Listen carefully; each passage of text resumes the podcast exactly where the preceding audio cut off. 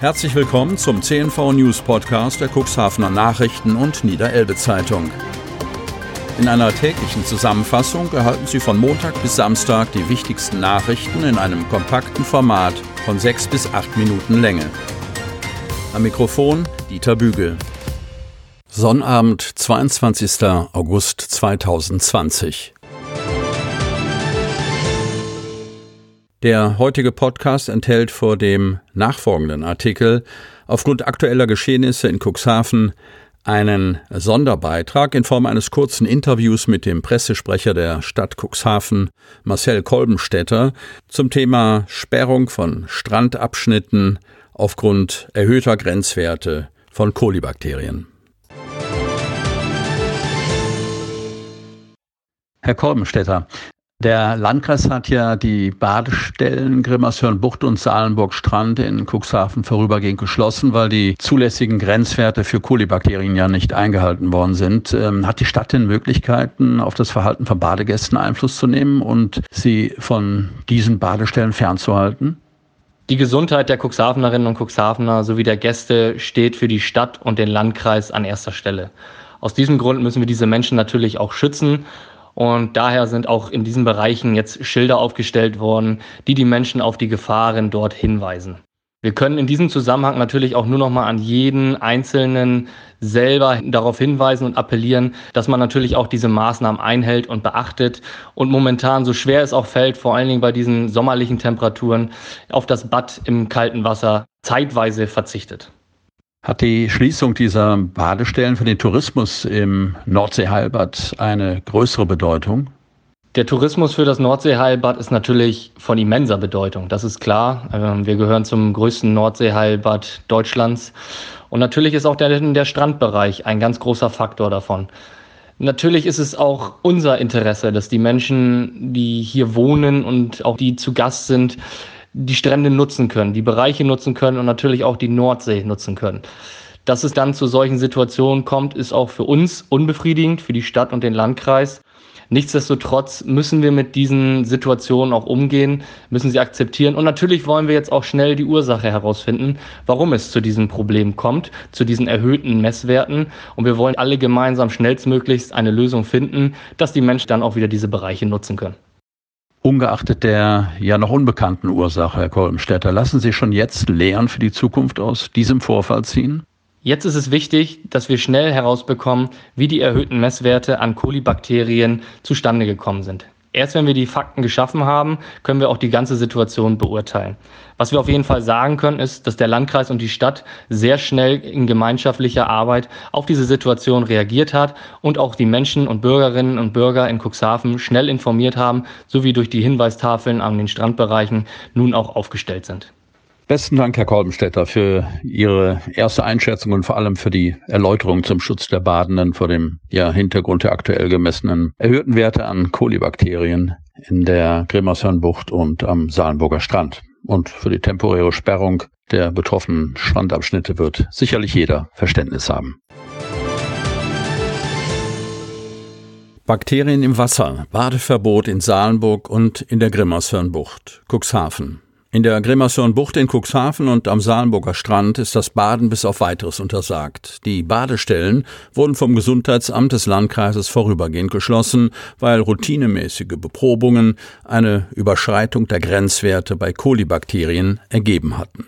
Bei der Überwachung von Badegewässern werden die Bakterien Escherichia coli, kurz E. coli, und intestinale Enterokokken als Indikatoren für fäkale Verunreinigungen untersucht.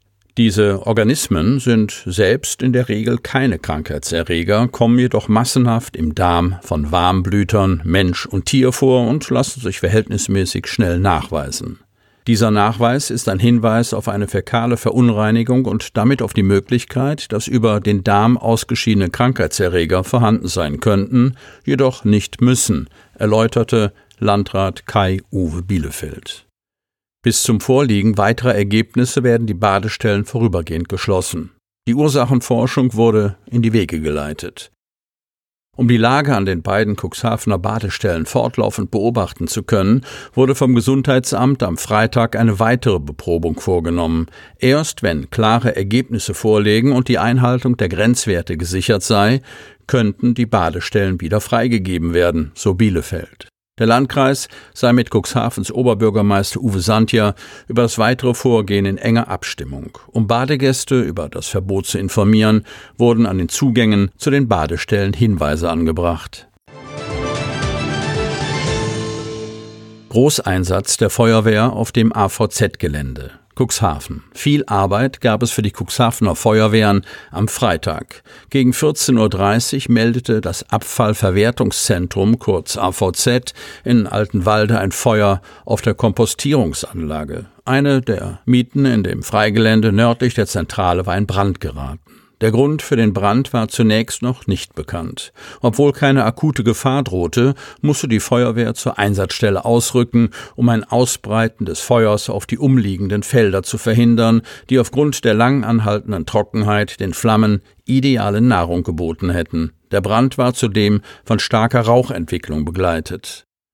Um an die Brandstelle heranzukommen, wurde die Miete mit einem Radlager Stück für Stück auseinandergefahren und abgelöscht. Knapp 50 Kräfte der Freiwilligen Feuerwehr in Altenwalde, Behrensch, Mitte, Döse, Salenburg und Lüdingwort sowie die Berufsfeuerwehr waren über mehrere Stunden mit dem Einsatz beschäftigt.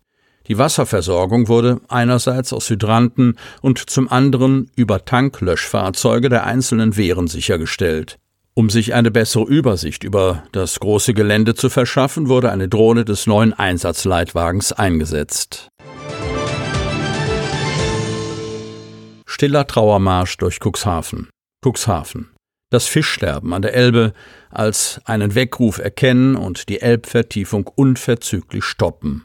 Dafür demonstrierten am Freitagvormittag etwa 50 Umweltaktivisten und Aktivistinnen der Parents and Fridays for Future aus Cuxhaven und umzu um auf die dramatische Entwicklung an und in der Elbe aufmerksam zu machen, hatten sie sich eine ebenso dramatische Inszenierung einfallen lassen und einen Trauerzug inklusive Sarg und Kranzniederlegung arrangiert. Fast 50 Gäste waren unter der sogenannten Trauergemeinde, die meisten in Schwarz gekleidet. Das kürzlich massiv zugenommene Fischsterben an der Elbe hatte das Fass der Umweltaktivisten zum Überlaufen gebracht. Der zeitliche und örtliche Zusammenhang zwischen tot angespülten Fischen und anderen Tieren und dem Baggerarbeiten liegt für sie und ihre Mitstreiter auf der Hand. Die zuständigen Behörden und Ministerien schieben sich die Verantwortlichkeiten, wie den berühmten schwarzen Peter, hin und her, heißt es in einem offenen Brief der Aktivisten. Thomas Richter, stellvertretender Amtsleiter beim WSA, nahm den Brief, der auch an die Bundeskanzlerin, den Bundesverkehrsminister und den Ministerpräsidenten Niedersachsens, Schleswig-Holsteins und Hamburgs gerichtet war, entgegen. Vor dem Büro des CDU-Kreisverbandes Cuxhaven vollzogen die Demonstranten schließlich eine Kranzniederlegung, um zu verdeutlichen, dass verantwortliche Politiker wie der Bundestagsabgeordnete Enak Ferlemann den Naturschutz über wirtschaftliche Interessen stellen sollten. Zwei neue Corona-Fälle gemeldet. Kreis Cuxhaven. Am Freitag meldete der Landkreis Cuxhaven zwei neue bestätigte Corona-Infektionen. Die beiden Erkrankten stammen aus der Samtgemeinde Hemmoor und haben sich durch Kontakt zu Familienangehörigen mit dem Virus angesteckt. Am Donnerstag wurden zwei neue Fälle aus der Stadt Cuxhaven gemeldet. Bei den Infizierten handelt es sich um Reiserückkehrer. Die Infektionsquote Neuinfektionen pro 100.000 Einwohner über sieben Tage beträgt 4,04. Parken am Otterndorfer Badesee soll teurer werden. Otterndorf. Die Otterndorfer und die Gäste der Medemstadt werden für das Parken auf dem Großraumparkplatz am See Achterndiek künftig wohl tiefer in die Tasche greifen müssen. Die Verwaltung will die aus dem Jahr 2012 stammende Parkgebührenordnung ändern. Nur die Kurzzeitparker bleiben verschont. Wer mit dem Auto auf den Großraumparkplatz im Otterndorfer Feriengebiet rollt, soll künftig mehr bezahlen. Ein entsprechender Vorschlag der städtischen Tourismusabteilung sieht eine Erhöhung der Parkgebühren ab der Saison 2021 vor. Wer ein bis zwei Stunden am See parkt, zahlt im kommenden Jahr zwei Euro, also doppelt so viel wie bisher. Die Parkzeit bis vier Stunden verteuert sich auf drei von bisher zwei Euro. Für ein Tagesticket will die Stadt künftig fünf statt vier Euro kassieren. Die Gebühr für das Wochenticket soll von 15 auf 18 Euro erhöht werden. Das Tagesticket für Wohnmobile wird in der Saison 2021 6 Euro kosten, so der Vorschlag der Verwaltung. Bisher waren es fünf. Der Preis für die Saisonkarte, also vom 1. April bis zum 31. Oktober, wird, wenn der Rat der Stadt Otterndorf der Gebührenänderung zustimmt, von 30 auf 35 Euro klettern.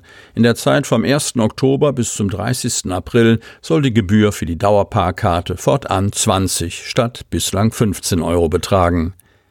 Die Verwaltung begründet die Anhebung unter anderem mit den Investitionskosten von ungefähr 25.000 Euro, die bei der Erneuerung der Parkautomaten auf dem Großraumparkplatz vor einigen Jahren angefallen sind.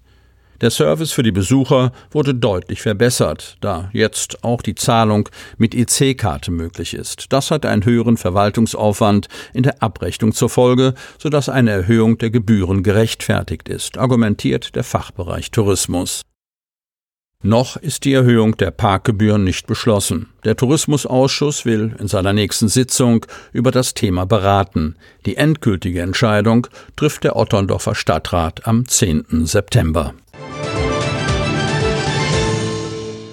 Sie hörten den Podcast der CNV Medien, Redaktionsleitung Ulrich Rode und Christoph Käfer. Produktion Rocket Audio Production.